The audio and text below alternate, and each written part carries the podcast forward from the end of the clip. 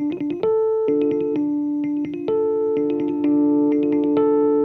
passar pelo ribeiro, fitou-me alguém corpo inteiro. corpo Hello, Lori. Hello. Nice to meet you. Eh, saludos a todos los que están acompañándonos esta tarde en esta conversación con Lori Anderson que va a transcurrir en, en inglés y, y con traducción simultánea, aunque se puede eh, escuchar en el canal de YouTube en el inglés original. Eh, I'm saying eh, that in case there's simultaneous tra- translation, but in the YouTube channel, uh, people can hear uh, everything in English original in case they don't speak Spanish or prefer it that way. Okay, No? fine. Good. So, welcome to everybody who's uh, coming to this virtually. I guess in your homes, I suppose. Um, you're getting a little claustrophobic yourself. Uh, well, do you think so? I know I am. I am because uh, you know. Uh, looking looking forward for this, really. Yes, Yeah, of course. for sure. I, I, I didn't understand uh, exactly in the moment. Of Oh, course, because uh, I I I follow your work uh, for many years. I even talked to you in the '90s. You know, like uh, because yes. Uh, uh, and I saw your show in Madrid, and and uh, I've been, of course, researching and and getting closer to your work lately because that's what I love about this. and uh, well, it's so good that uh, these uh, festivals too, like uh, instead of closing or uh, uh, not doing anything, are uh, really looking for other solutions to Yes. get people together Yes. and um, sometimes more people than um, um, um, regular um, hall or uh, in a festival with a presence uh, can be, and certainly with people from all, all over the world, Yeah. which is something uh, that I really uh, uh, started to appreciate in this uh, strange situation that, that we're living. No? Me too. Me too. There are some things that you can do better this way. Mm, yes, yes, in some sense, uh, yes, and uh, it's it's uh, strange, but it uh, gives a sense of closeness sometimes.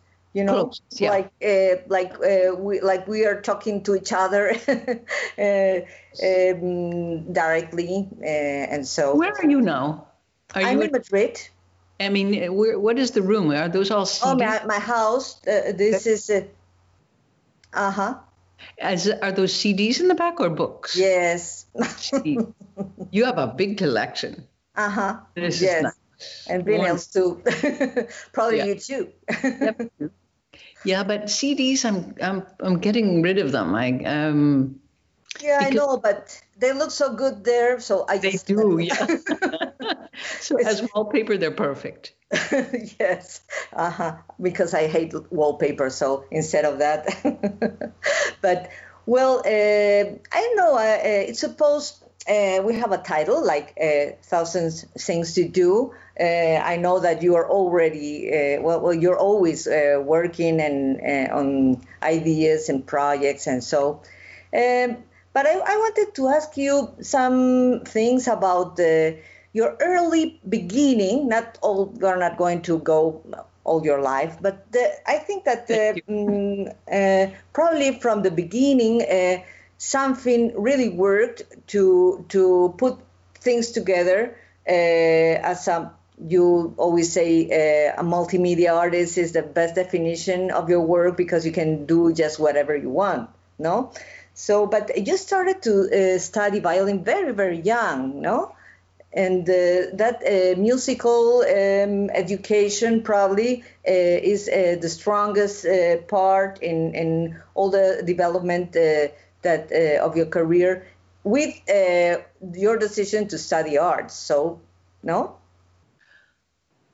As a kid, I did a lot of things. Like um, I did all all the same. I was making puppets, playing violin, painting, um, Uh, writing, and um, because I come from a very big family, nobody said what are you? What are you going to do? What are you going to be? It was mm-hmm. just too much of a mess. There were too many, eight kids, and you know, so I just got lost in the crowd, which was mm-hmm. nice. You know, nobody is focusing on me saying, "What do you? What do you?" You know, so I got to do. I didn't decide. I never decided. So it's a convenient thing. I, I don't have to make a label. Um, or, or now the only time I did have to do that really was in the early days of working with record companies, and then you have to do get your your look, your style, your thing, your branding. And this is the saddest thing that I think we've given to the next generation is this idea of branding and becoming a kind of personality of something. Um, this was a big mistake that we made. Uh, yeah. To think that that's who well, people that, are.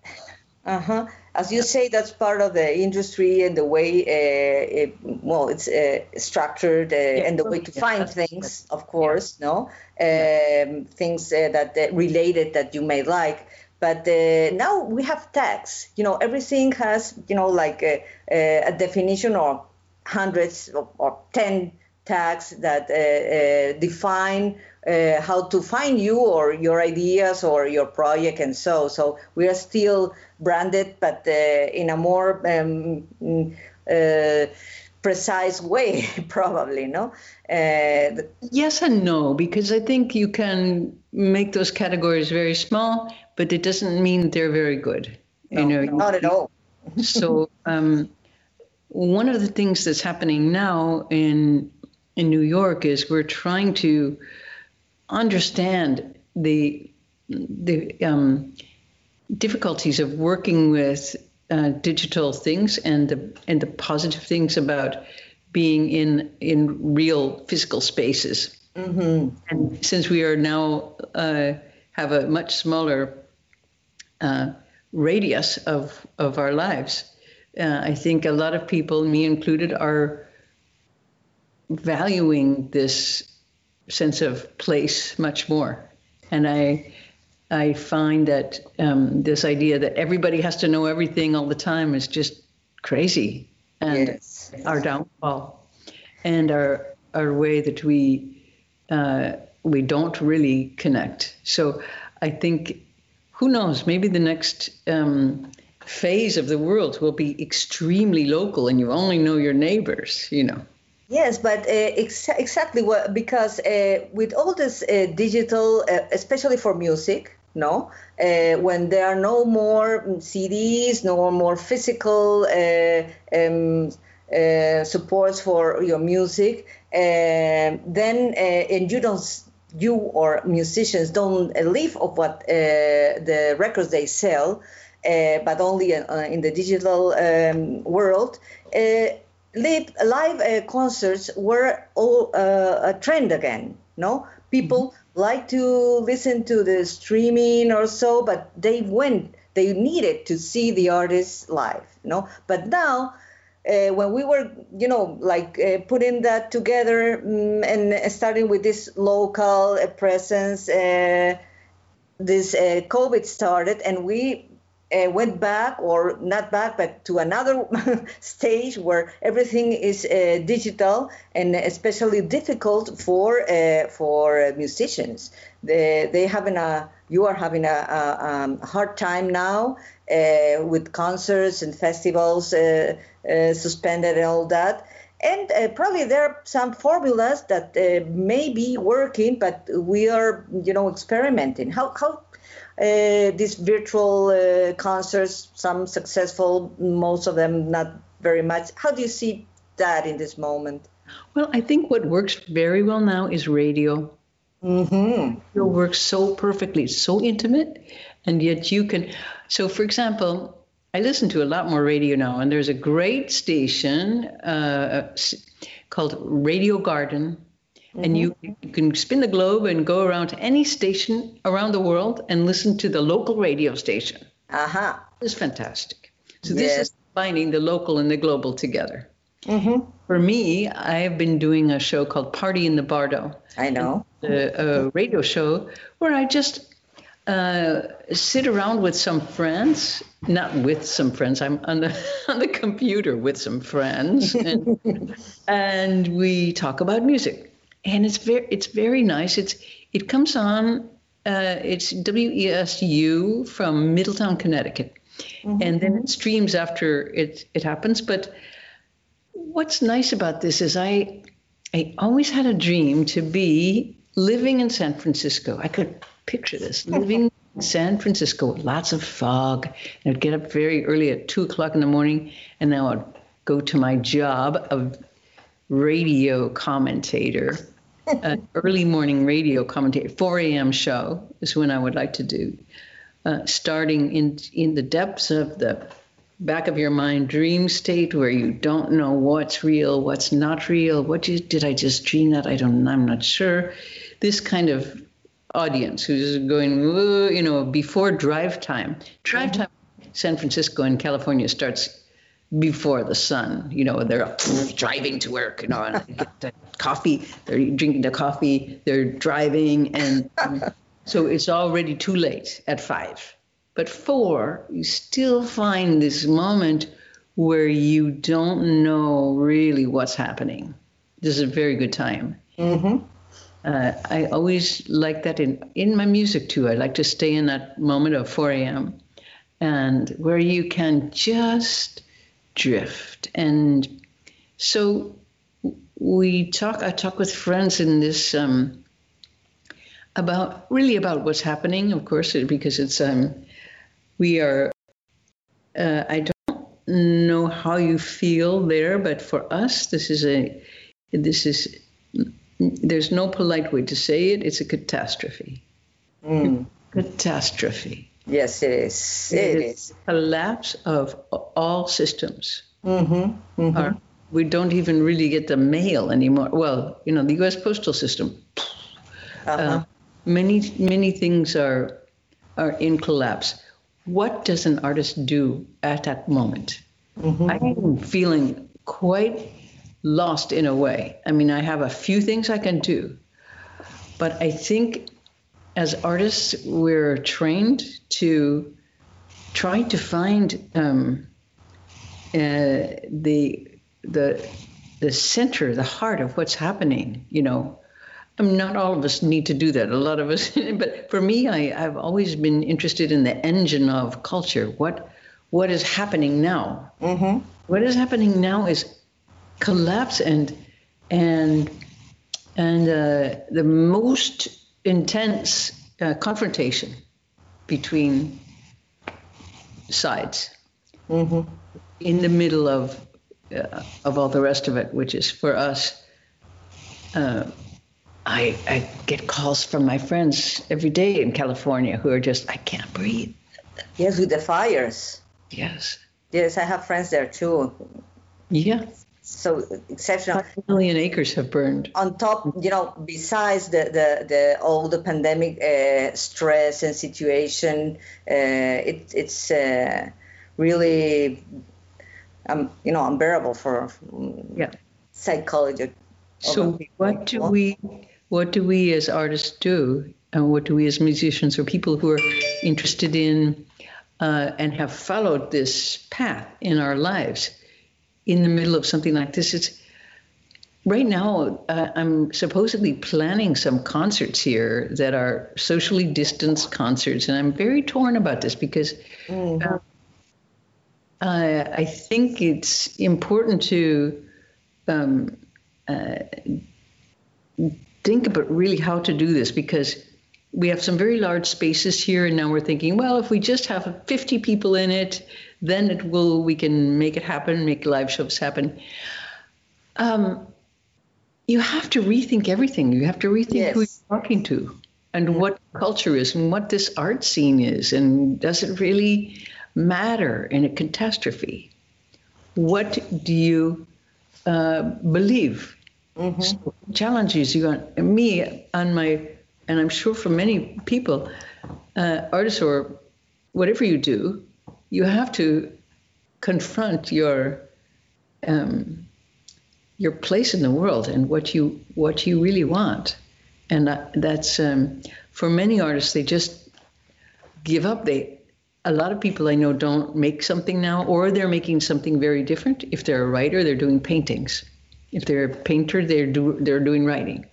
We are, um, and this is a wonderful situation. You know, why do we have to be professionals in our field the rest of our lives? We're we're just trying to express um, the situation, mm-hmm. which is um, one. Yes, probably there, there have been uh, different moments in all this process. You know, in this quarantine, uh, the first part of this uh, total isolation. Uh, was a surprise for many people as the silence and the and the uh, um, strange sensations we had. No, uh, if you were not in in well, of course, uh, different people. If you live in a crowded uh, apartment with all the children and and stress and all that mm-hmm. is difficult. For other people who are maybe in a in an open place, you can find a, a, a, different space for your mind too no uh, and uh, but now uh, it's been too long and not, it's what you're saying no people you are really what to do how to be centered and how uh, these uh, experiments of uh, distanced concerts will really work. It's not doing anything, but something that has a special meaning probably for yeah. this situation, no? Yes. Mm-hmm.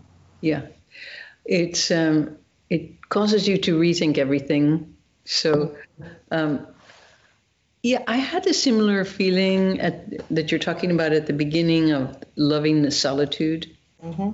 and then going through the many phases of of life. It, it reminded me a little bit about when I was in my 20s. I belonged to a commune and we went through every single phase of life on a commune. So it began with, you know, every weekend we were bringing our guru in on a helicopter, and mm-hmm. then that was the the kind of like mm, om phase, and then after that, where then comes the drug phase. Everyone's doing a, a lot of psychedelic drugs.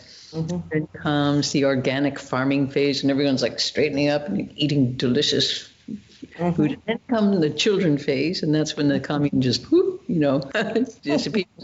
but I feel myself going through these these um, stages, and the beginning was fear. Mm. Uh, because several friends uh, died of COVID, and New York was really very, yes, uh, uh-huh. very terrifying. And I know places in Spain and Italy also. We all had our, our places that were very um, where the greatest damage was was done, and um, the and then we had a feeling of overcoming that, and then uh, so the solitude and the pri- sense of privilege gave way to um, trying to see how to walk out of a house without freaking out. so, yes, I'm, I'm still living that part. yeah. yeah. And but and, uh, you like uh, you were talking about the, this radio program, the party, uh, the Bardo. Um, the Bardo is a very a significant uh, word and concept for you uh, recently. Uh, you have this uh, album uh, last year, no, about the um, Songs of the Bardo. Uh-huh, Songs of the Bardo, about the Tibetan Book of Death, no. And uh, let's say um, briefly for, for those who are uh, listening to us, uh, if the, the, what is the bardo? Is this a place or situation in between? No, as you no, no. in between death and what's uh, next if there's anything no and uh, but you like to be always in between like you were you uh, what you were saying about uh, driving 4 a.m in san francisco with the with the fog is uh, not day or night uh, um, you like in between situations i would say that the uncertainty is a real place mm-hmm. and um, that i do like uh, that feeling of uncertainty mm-hmm. And the bardo of course is it's uh, it's a book it's a great travel book. It's like a it's a great mythic travel book, like Ulysses or something. It's an adventure story. It is a com, comes from the Tibetan Book of the Dead, and it is the account of of the Bardo is a is a place where not a place. It's a it's a, it's a um, what shall we say? We could say stage also of consciousness in which your your consciousness is shifting from one state to another. Um, the, uh, so that, according to the Tibetan Book of the Dead, you after 49 days after your death from a, a human state, in um, you uh, are in a state of great uncertainty and confusion. This is why I call this radio show "Party in the Bardo." We don't know what happens next, so we'll have a party. So that's the uh, and because we're stuck here for a little bit. Well, we cannot get out of this zone. So it's like being trapped in this place. And um, so, what do you do when you're trapped? You try to use, uh, according to the teachings of the Tibetans, all your senses to try to understand what's happening. Um, when the senses shut down at your death, uh, your eyes are the some of the first to go. So people who are dying go, I can't see, I can't see, it's dark. It's but but the Tibetans say the last sense to go is your ears. So that this they use even when your heart stops and you're brain dead, your drums, your your your eardrums are are still responding. So they think you could shout into the ear of the dying person instructions about what to do. They yell very loudly. They say, mm. you see two lights. Don't go to the near one. Go to the far away one. Don't go to the near one. And they tell you very clearly what to do and how not to lose your nerve. Mm-hmm. So, and how to use your mind and be aware. So, mm-hmm. really, the teaching for whether you believe that or not, it's a good teaching for your life. You mm-hmm. know, it's a very useful one, and to just stay uh, in a in a wakeful, well, for me, a wakeful slash dreamlike state. Mm-hmm. Tibetans also say this thing that you call life, this is also a bardo, or really where you are. This is between place thing uh, as well because it's all just stages like this. And so I guess that's how I see that I see life as well. And, uh, many of the sutras, the beautiful songs from the Tibetan Book of the Dead, the Diamond Sutra is about the fragility of what we call life and the fragility of phenomena. So I I as for me being an artist and being a Buddhist, same thing, exactly. No difference because as an artist I like it because there's no authority figure. There's no Mr. Big telling you what to do. Nobody. You're Mr. Big. You're in charge. So people, me, me, what? You know, they don't want to be in charge. so Yes, a lot of people uh-huh. like to have somebody say, number one, number two, number three, do, don't, yes, no. So this you have to decide for yourself what is good. For what is good and what is um, what is precious. Uh, all of these huge decisions are yours. And this is uh, um, a very different approach to life. And I think control freaks like me really like it a lot because we get to say, we get to be in charge. And of course, no matter what you say about, you know, who controls your life, really, uh, unless you're working in a salt mine in the bottom of the jungle in Brazil and with chains around your hand, you are free.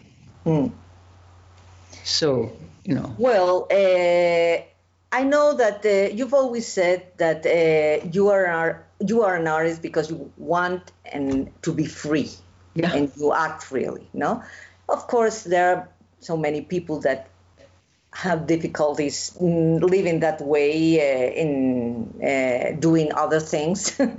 That's no, good. they have Oh. bosses and things like those.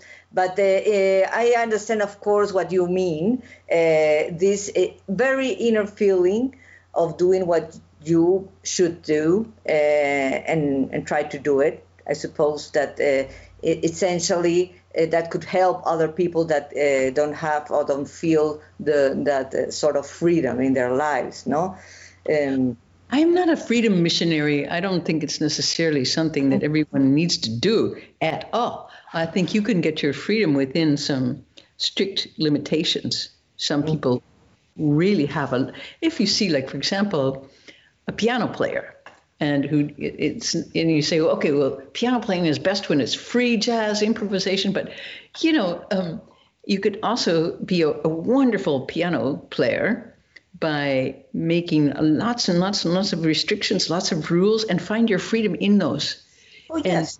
And, uh, so I I'm never I'm not someone uh, who who I'm not a missionary saying freedom is great. I, I I'm just talking about myself and a few, couple of people I know.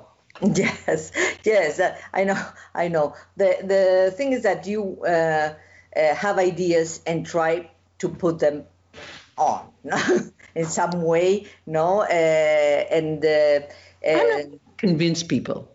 You know, you should have your own life. You don't need me to convince you of anything. So no, I- but uh, but you, we enjoy what you do and you share your uh, um, um, um, shows and, and and your works, and uh, that's uh, something the artists do, and we want uh, them to do uh, for everybody, no. Uh, so uh, those are the ideas you put on on uh, on stage, no? Yeah. hmm hmm And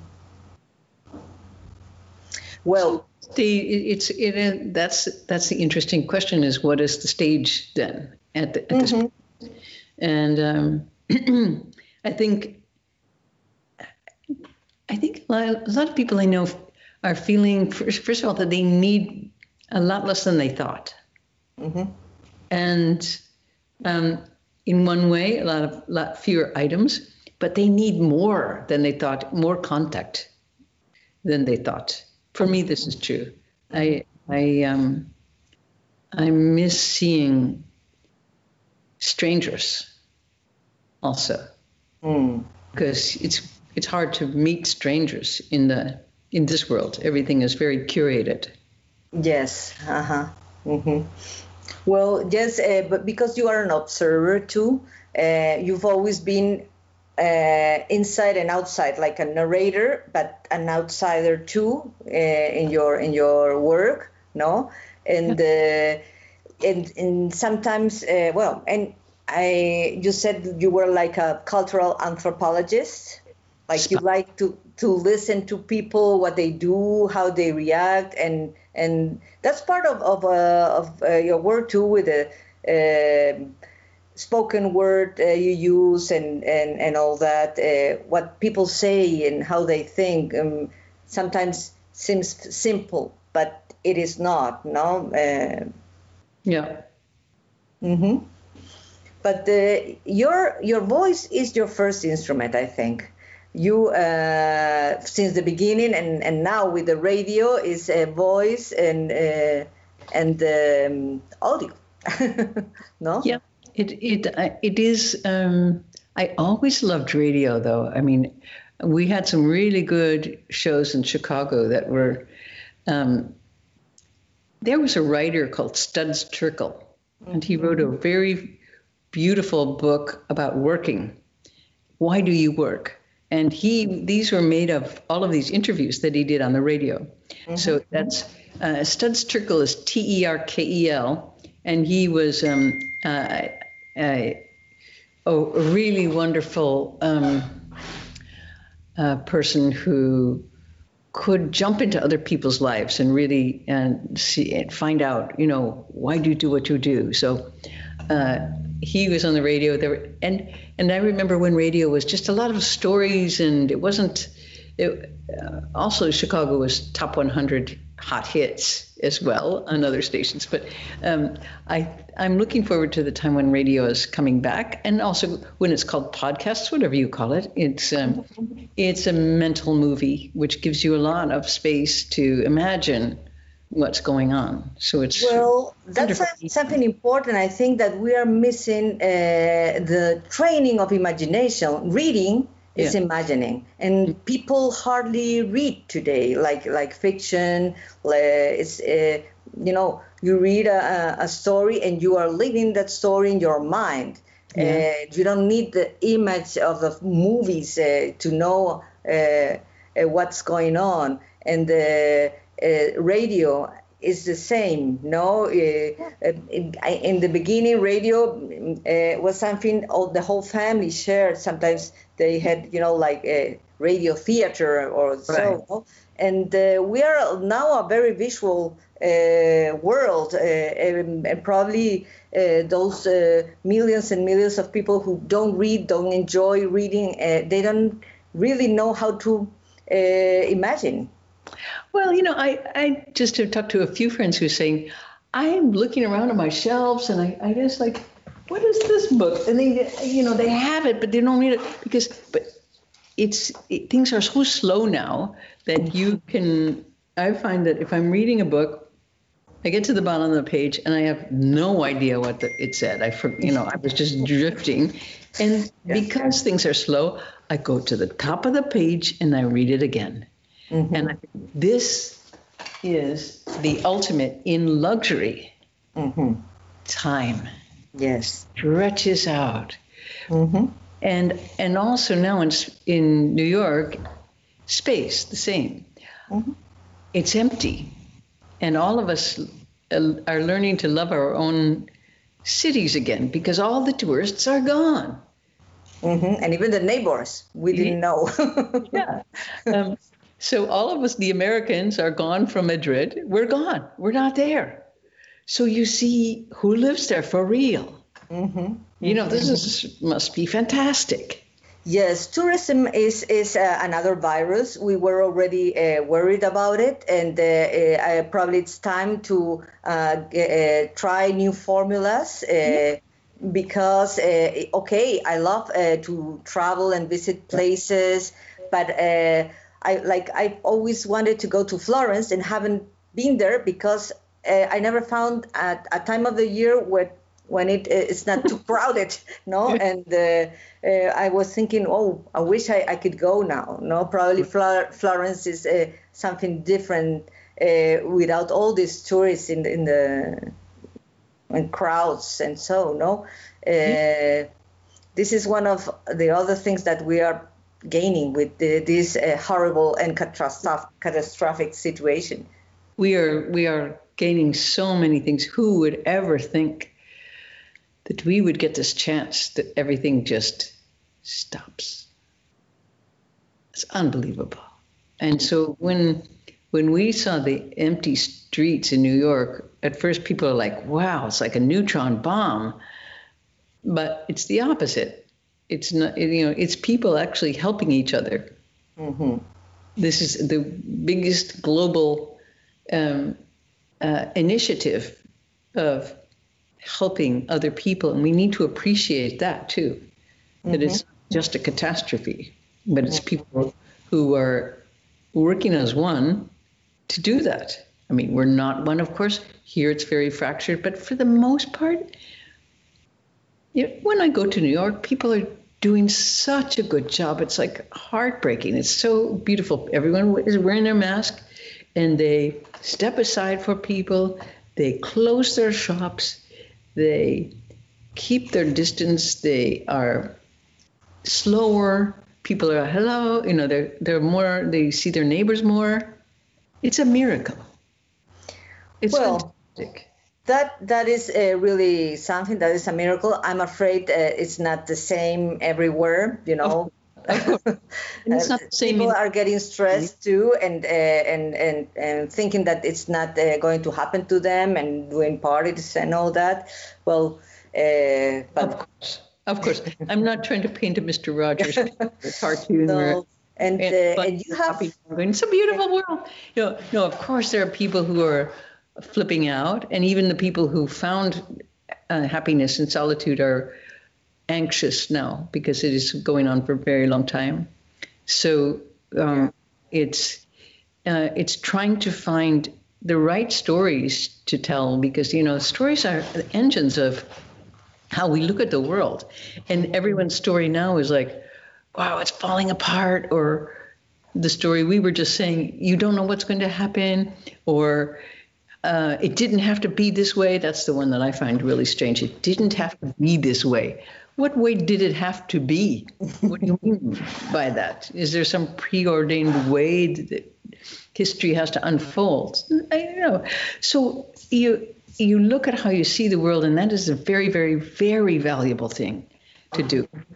But you could also, for right now, because people feel so utterly abandoned and uh, alone and anxious and and afraid I think maybe it is a not a bad time to find a couple of stories that would be more positive ways that we can move out of this into um, things that have sustained human beings in the past, which are, for me, great works of art, great works of perception, mm-hmm.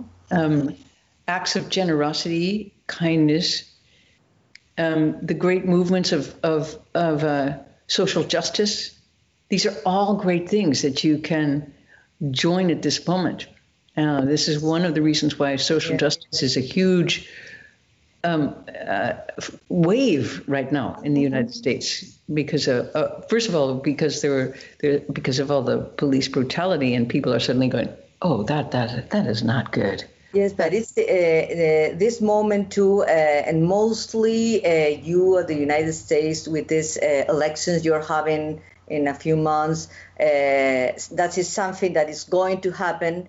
And I think that even politics has been in your work in some way, subtle way, not obvious. But I think that uh, you are engaged uh, now uh, too in, in, some attitudes towards the elections now in November because you have to do things too um, to avoid things that you prefer not to happen. No, what what what are you?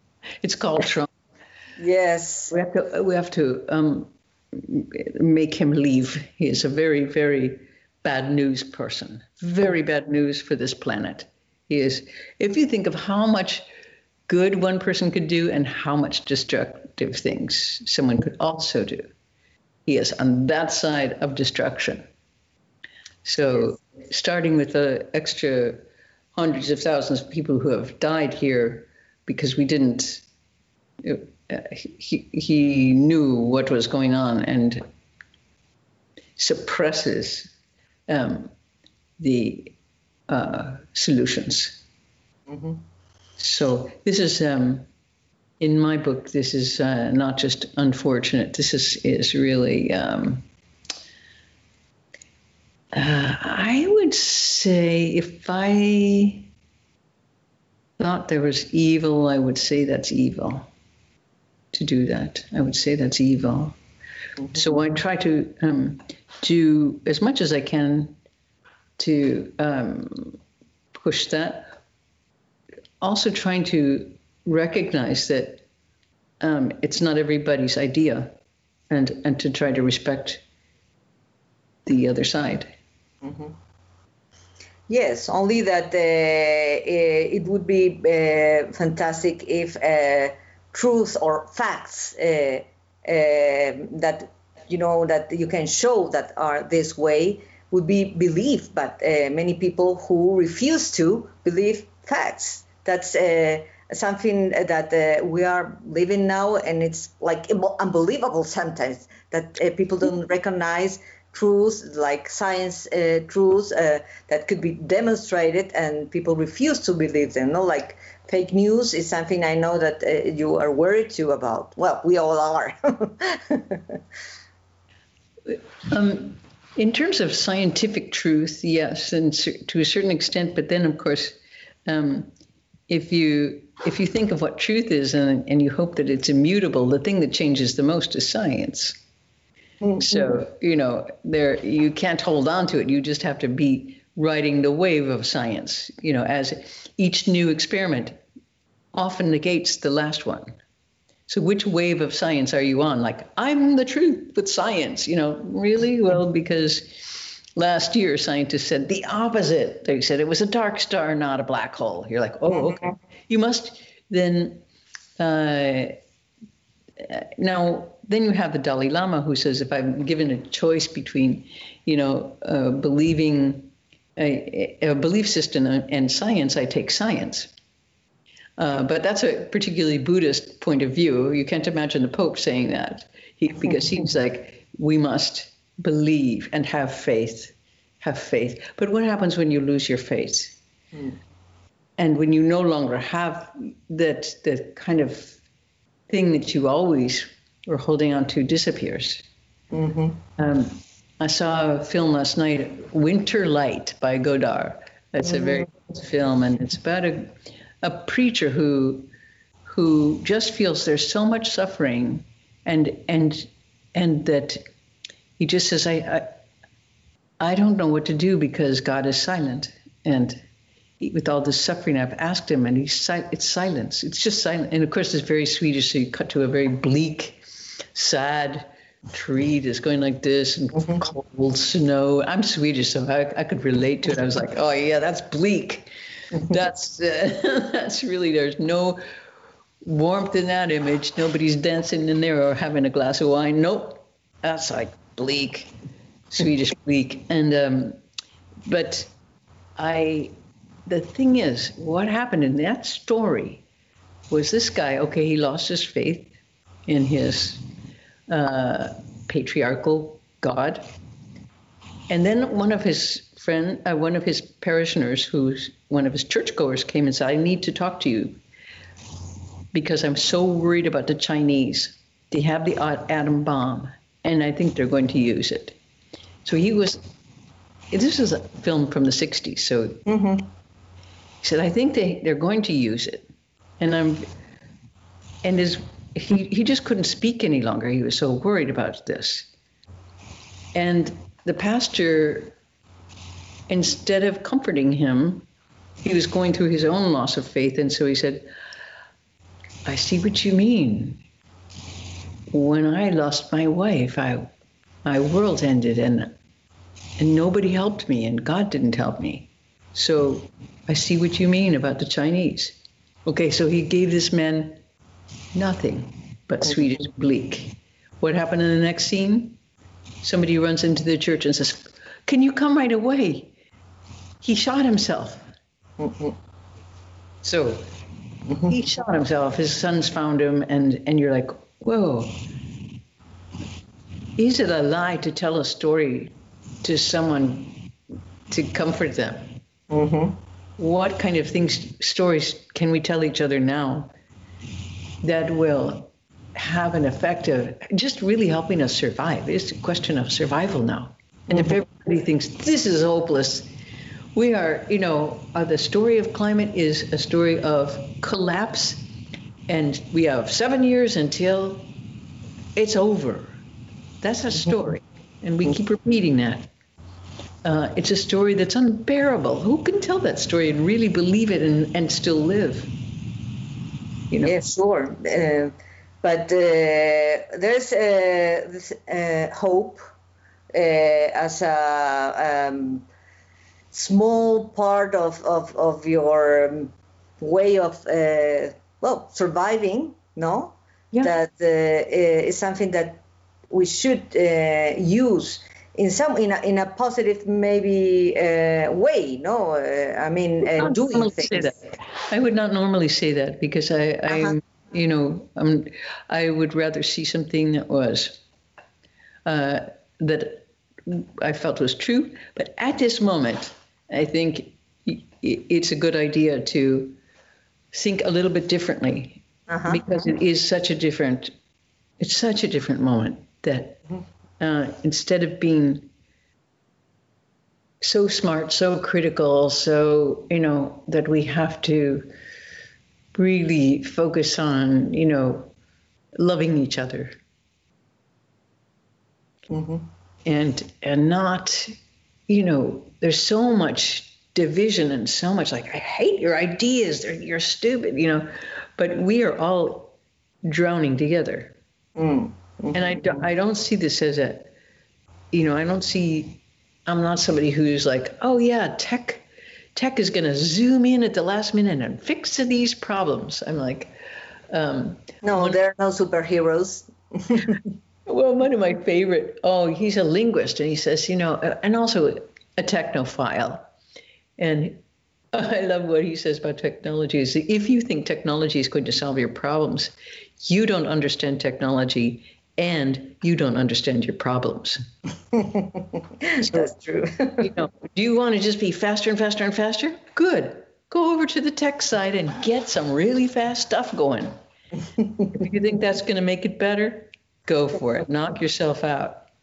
Yeah. But you know, that's why this slow thing is such a, a revelation and such a slap in the face to people who want it faster. You realize, wow, this is not making faster is not better. Not at all. No, no. Always. Slow, slow is well deeper and uh, keeps uh, the opportunity to re uh, read uh, the page of the book that uh, you were distracted Yeah. uh, and uh, To really live, really, live. Mm-hmm. live. Uh, in the in this second. So this is a skill that has been and, and an idea that has been given to people, and we are in that way so lucky to have that opportunity to go ka-chang, whoa you know i'm not on this endless merry-go-round of like more shows more travel more rhythm more more more more more. Um, just uh, who- who could have predicted this crazy thing? Yes, but still, you you feel like uh, doing things now. You're uh, No. finally concentrating, or just uh, living um, each day and uh, being a little lazy. Oh, well, first of all, I wake up in despair every morning, in absolute, and it takes me maybe two hours to feel like I can get up and not. And I won't get up if I feel like that. That's not because I can't. I can't. So it takes me a long time, and I do a lot of things in those two hours. I have a lot of big stacks of books by my bed, and I sometimes read those. I read something really beautiful, or I listen to a really beautiful piece of music, or I meditate, or I read about meditation, or I uh, do something like that so that I can get the energy to get up not in a panic. hmm Because um, so uh, then, and then I I like to rake leaves. Uh, I like to rake. I like to work outside. I'm not living in the city right now. I'm living outside of the city, hmm and and I like to uh, walk and listen and many of the projects that I'm doing, I'm not really doing. I'm doing some parts of them, and it's and it's fine. You know, I realize where's the slave driver you're saying you have to accomplish all of those things. You don't. hmm You don't. And um, and when you also stop judging yourself so harshly, you know, and you just get a little bit lighter and just say, okay, I I, I just didn't do that, and instead of going, you lazy creep, you I didn't do that, you know, then you just go, you know, Yeah. just lighter, just lighter. It's just lighter, and um, because it because it's so bad, it's lighter. It's paradoxical for me. It's really the worst you can imagine. And so when you see that, you go, well, you know, you live in a in a kind of weird bliss, because it's like it, it's going and gone. Mm-hmm. Yes, uh, we are in, a, in the strangest situation the world has been Yeah, we are. because it's global.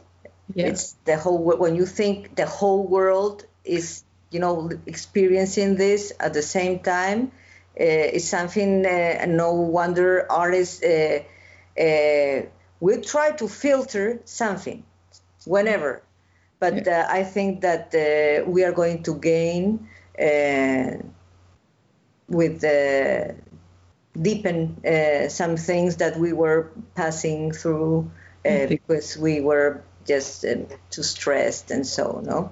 So uh, this is a, a great. Uh, It's a mm, great experiment.